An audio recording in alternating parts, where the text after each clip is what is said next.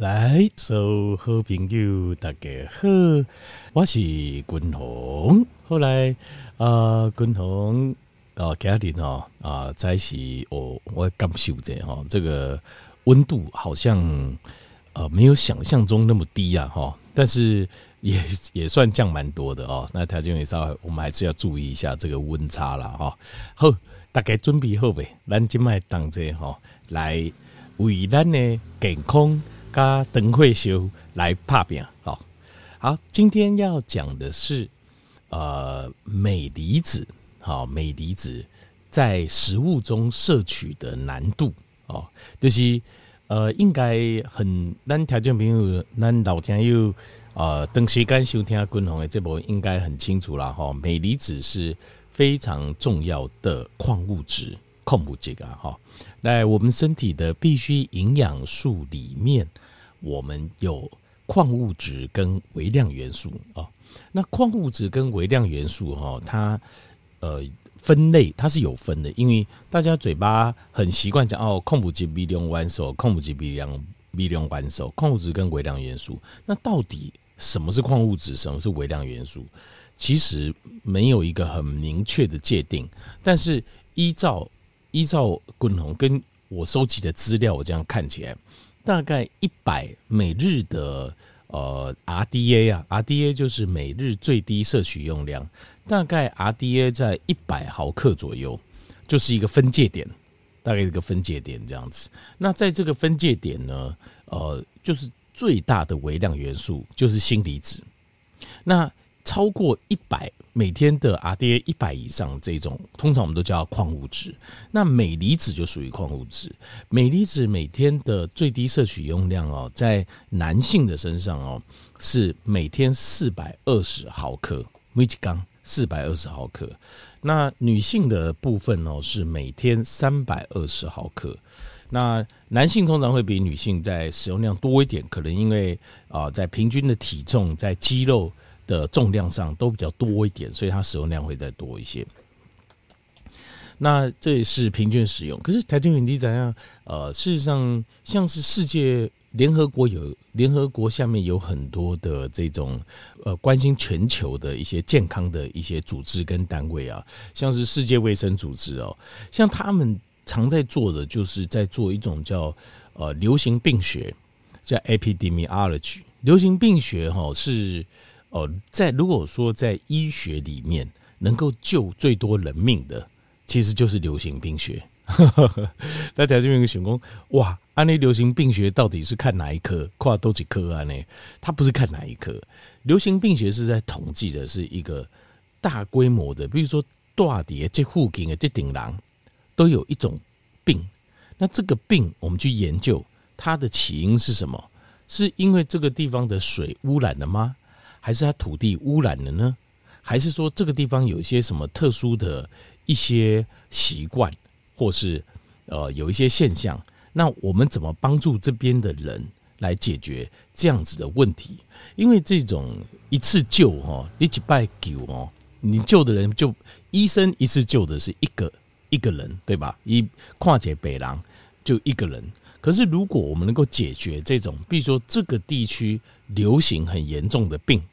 一次你在救就是一千个人一万个人，所以台中你知道这咱的这副总统哦陈建仁他是呃就是罗马天主教廷颁给他一个好像叫圣光骑士啊的勋章啊，就是好像他好像就是天使下凡，就是那个勋章的代表意义就是他好像那个骑士哦带带一把剑，那个剑不是用来杀人用的，是在。是斩妖除魔，可这个斩妖除魔指的是病疾病。为什么？他就是在标榜陈建仁副总统在流行病学上的杰出的贡献，就是他的这些流行病学研究一定曾经帮助了某个地区把某种疾病大幅的降低，所以他才会得到呃，就是天主教罗马教廷颁给他的这个呃圣光骑士的勋章。我特别这样了解哦，为什么他可以得到这个？就是我们一般人人想都不敢想的这种哦，这种荣耀。我原因就是因为他不是救一个人，你那救几个人，你可能会去看到他在，例如说台湾十大名医啊，或台湾一百大名医里面，好，但是他得到的是这种圣光骑士，好像是人类的救星这种勋章，那是因为他的目标以及开始研究的目标就是流行病学，所以流行病学在流行病学里面也有讨论到镁离子的问题，所以它的。根据现在世界卫生组织，根据每个人每天的 RDA 的需求，就是度假滚龙共诶啊，四百男性四百二十毫克每天，女性三百二十毫克每天的话，我们全地球专得给这个大概有百分之四十的 population 都是有缺乏的现象，就是不够这个量，不够这个量。哦，叫 deficiency 一样，就是根据流行病学的统计，现在在全地球有百分之四十的人口是啊，就是镁离子缺乏。那如果有人有办法解决这个问题，哇，那他也就可以得，一定可以得到类似像是这种圣光骑士勋章啊。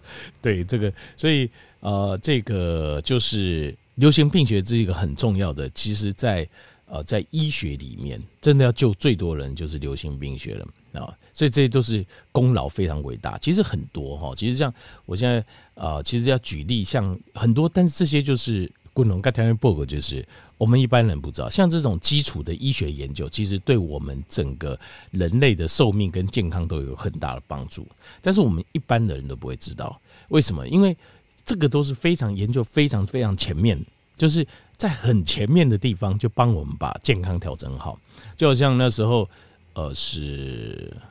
华佗还扁鹊啊，我也忘记了。那那那皇帝就国皇帝问他说：“到底你们家三兄弟谁的医术最好？”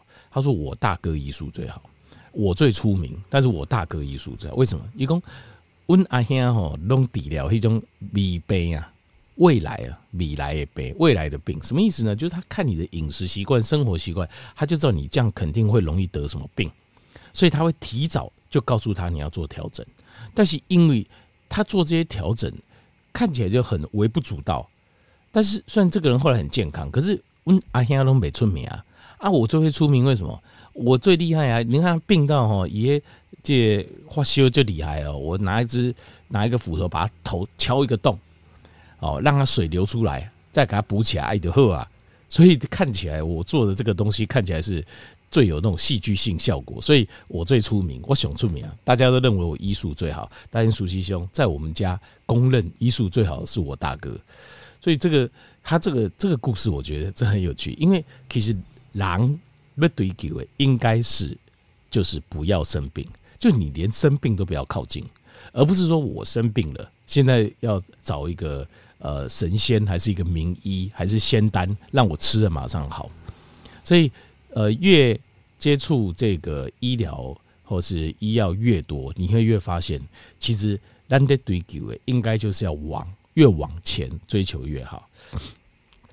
所以在这部分，像流行病学的部分，有时候我会讲蛮多的，就是跟流行病学相关的。所以听起来或许大家感觉还好，就是觉得不会说好像那么的重要。可事实上，这跟我们的健康跟长寿会有很直接相关。譬如说，像镁离子，它有什么功效？第一，身体形态来对，共同这边一个条件因报告。第一个，当然镁离子它可以其实缓解我们的抽筋，比如讲你有旧卡筋的这些问题，不管都会旧卡筋啊。有些人是他的背的肌肉很容易抽筋，身体最大块肌肉除了大腿股四头肌之外，接下来就是背。那背，所以很多人背容易抽筋。那譬如说他呃手伸出去。长一点，拿个东西稍微 stretch 一下，延伸 extension 一下啊，就抽筋了。就会有些人就是这样子，所以他就很困扰了。坦白说，那另外还有呃，镁离子可以帮助我们降低压力。怎么降低压力呢？就是透过跟副交感神经在运作，它会让我们的神经系统处在一个比较舒缓的状态。那相对的，相对它会让我们的肌肉也比较舒缓。所以镁离子，如果你直接吃镁离子，你马上量血压，你会啊，你会发现哇，血压马上降蛮多的。好，这个蛮明显的哦。镁离子就是这样。还有就是，你如果吃镁离子，你会一种很明显的放松感受，就是你马上吃马上有感觉，这个是很明显的。那第三个就是呃发炎的状况，叫 inflammation，就是发炎的状况。那呃镁离子在身体里面，它会帮助我们的免疫系统，让我们的免疫系统呢比较不会到处去攻击。因为这个部分也是跟我们的副交感神经有关，交感神经系统跟副交感神经系统跟我们的免疫系统是有关系的，好，是有关系。那一个调控的一个很重要的一个，让我们身体不要发炎那么严重的是镁离子在做的。那接下来是镁离子也可以帮助我们降低我们的可体松，因为副交感跟交感神经系统是直接会连接到我们的肾上腺。那你哦，在肾脏上面的这个腺体，一个荷尔蒙腺体。那肾上腺它的一个主要功能就是分泌这个肾上腺素跟可体松。那镁离子它能够舒缓副交感神，它呃能够诱发副交感神经的作用，能够做完全，能够让交感神经被我们把它平衡下去。所以你的肾上腺素跟壳体中的分泌量就会比较少。另外，镁离子也会帮助我们睡眠。我们其实呃，人会有睡意哦，主要的就是镁离子跟钾离子这两样东西。就是镁离子跟钾离子，你的量要够，列量无高位，你的睡意就会出现。好，那另外镁离子也可以帮助我们调节这个血血糖。那调节血糖哦，这个效果到底怎么来的？呃，这个详细的机转可能要再研究一下。但是我讲我个人的感受哦，我个人的感受就是，呃，譬如说，当你处在，例如说你睡眠不足，你处在一个身体一个比较紧绷、压力大的状况下的时候，你常会发现，你不用吃很多东西，你的血糖就会上升。血糖上升的第一个感受就是，吃完没多久，你就会开始头晕，然后开始打哈欠，讲巴气爱滚的是这种感受。那个就是因为。那个呃，就是你的胰岛素的分泌非常旺盛，那个时候了，在当下这样，所以你会突然间就血糖被拉得很低这样子。那如果你有吃镁离子的话，你会发现这种感受就比较好。当你觉得身体比较舒缓的时候，你都会发现一件事，就是吃东西你只要不要吃太快，慢慢吃，你比较不会有这种血糖。迅速上升又迅速下降的这种血糖震荡的现象，就甲巴 K I 可能很凶。好，所以镁离子也可以帮助我们调节这个血糖。那最后一个很重要的一个很重要的镁离子的功效就是，它必须要有镁离子跟维他命 D。大家都知道维他命 D 非常重要哦。这个呃，我相信，因为不是维他命 D 已经不是只有滚红，大家铁剂蓝条就没有。呃，很多的医生也很多医生他自己在吃哦，保健食品啊就吃两样而已，一样的维他命 D，另外一个就是鱼油啊。我印象中，医生自己会吃的大概就这两样。那维他命 D 这个是因为你看到实验数据，你不吃你会怕，你也惊啊，就是你他并不是说呃你不吃维他命 D 会怎么样，不是。我们看到的实验数据是病人身上。就是这些病人身上哦，就是得癌症的病人，或者是什么一些慢性病的病人，百分几乎百分之百维他命 D 的量都不够，几乎百分之百，几乎啊。所以你看到这个数据，虽然它不是直接的证明说，呃，就是你不吃维他命 D，吃了维他命 D 你就会变好，或者不吃会怎样。但是你光看这样的数据哦，你就会防备啊。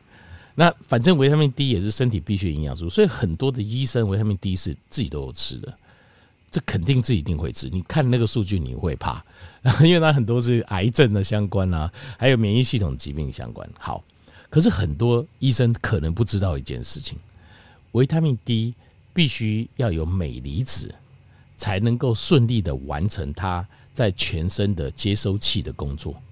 所以如果你镁离子摄取不足的话，你每你的维他命 D 很多可能会浪费掉，所以在这边在吃呃维他命 D 的时候，建议跟镁离子一起吃，就是你一起吃这个镁离子，这样效果最好。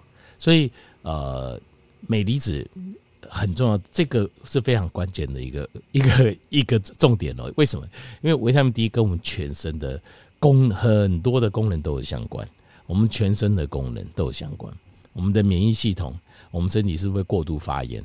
然后是不是能够打开免疫细胞的的开关，然后能够抑制肿瘤细胞、抑制病毒、抑制细菌、抑制微生物。那我们的骨骼肌肉是不是能够正常的发育、正常的代谢？好，维他命 D 跟我们全身几乎很上千种功能的相关，因为它是一个开关，它是一个钥匙，就是说我们身体很多的功能。它需要一个，好像我们进到一个房间，它是暗的，你需要开关把它打开。那你需要开关把它打开，就是维他命 D。维他命 D 就是那个开关，它你要把它打开，它接到那个接收器之后，这个开关就会打开，你的功能就会运作。维他命 D 它并不是直接进去去做这个生理作用，可是它是这个开关。所以为什么才会说维他命 D 这么重要？为什么生病的人几乎都缺维他命 D？因为会生病通常都是身体的生理机能不够完全，因为不够完全打开。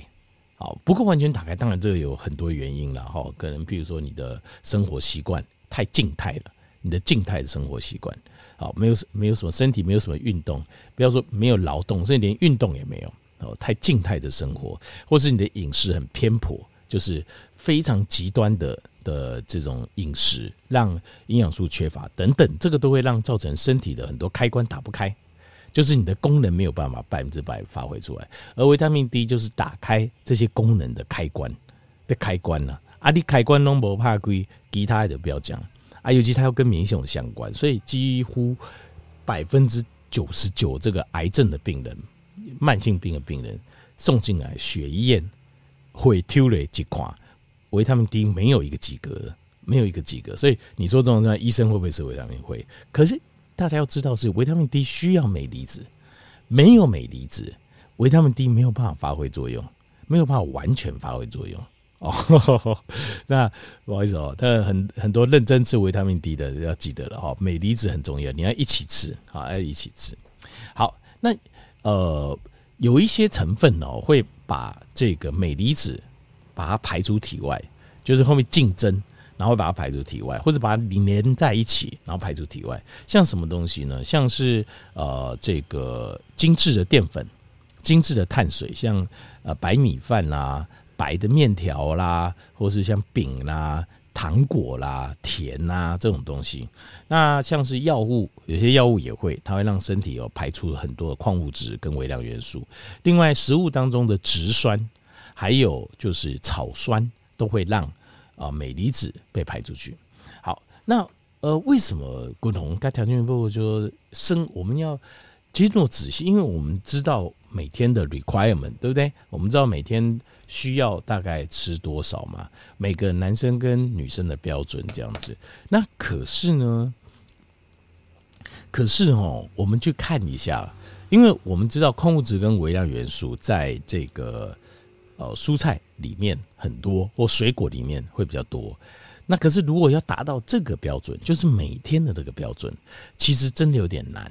有点困难了哈，我跟条件员报告这，像呃，就是在食我们看食物的研究里面嘛，就营养学里面，我们根据营养学里面，好，呃，营养学里面呃，就是它所标注的这样子，我们去看说要吃多少才够每天的需求量。那像是呃杏仁，杏仁哦，算是含量相当高的，但是它一天大概也要吃一百五十公克。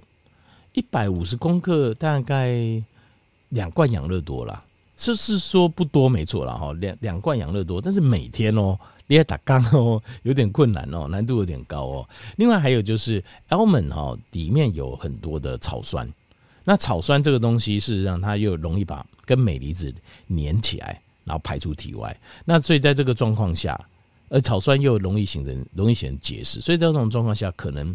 对身体也会产生另外的影响，就是你想要把这个补足镁离的补足，可以有另外影响。那像菠菜，菠菜大概要吃两杯半，呃，这个杯这个这个容量哦，其实滚红有研究过，杯这个容量哦，在老外说的杯哈，欧洲大概是两百五十 CC 啊，美国大概两百四，那日本、韩国大概两百，那我们抓两百好，大概你要抓那个四百 CC 左右，四百梦左右大的。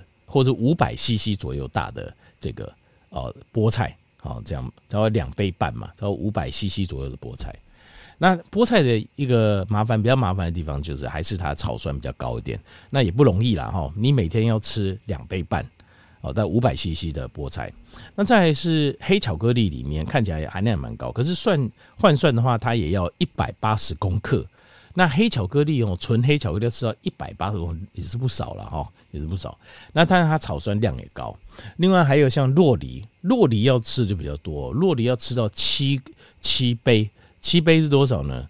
七两百五就大概要吃将近一千多 ml，一千多 cc，大概一个宝特瓶那么多的 avocado，这有点不切实际了哦。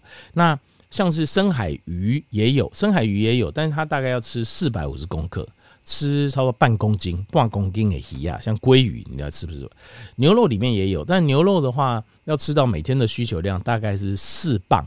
四磅大概一点八公斤哦，这个真的太多，别的不知道，牛肉这样真的太多了，这这个可能没办法。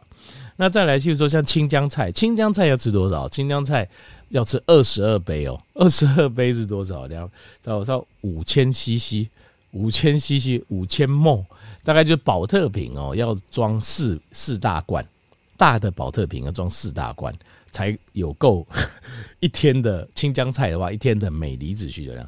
节瓜，节瓜要吃十九杯啊！哇，十九杯这开玩笑，差不多啦哈，就是四大瓶的宝特瓶，不不切实际。蛋的话要六十七颗，不切实际。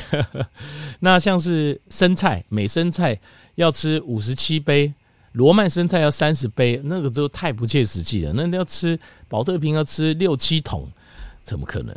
那像是呃，像是有一些呃，这个呃红艳菜或者是羽衣甘蓝，大概三到五杯，这个算比较合理而已一点哦。三到五杯大概吃大概一个保特瓶，一个也不少哈，也不少。好像是一些燕菜，好像是红燕菜、红燕菜啊，或是甘蓝，甘蓝菜台湾比较少了哈，红燕菜也比较多，镁离子含量蛮高的，吃个五杯量会够。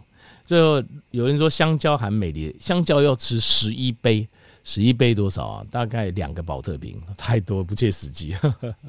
好，所以可能这些东西你每样都要吃一些，尽量天然食物摄取。另外还有一个诀窍就是，你加一点去势在这些青菜里面，它会跟草酸结合起来，所以让草酸比较不会去影响身体的正常运作。这小小的秘诀，好。好来，一雄就是镁离子在食物中摄取相当有难度了。好，刚才这边做节报告。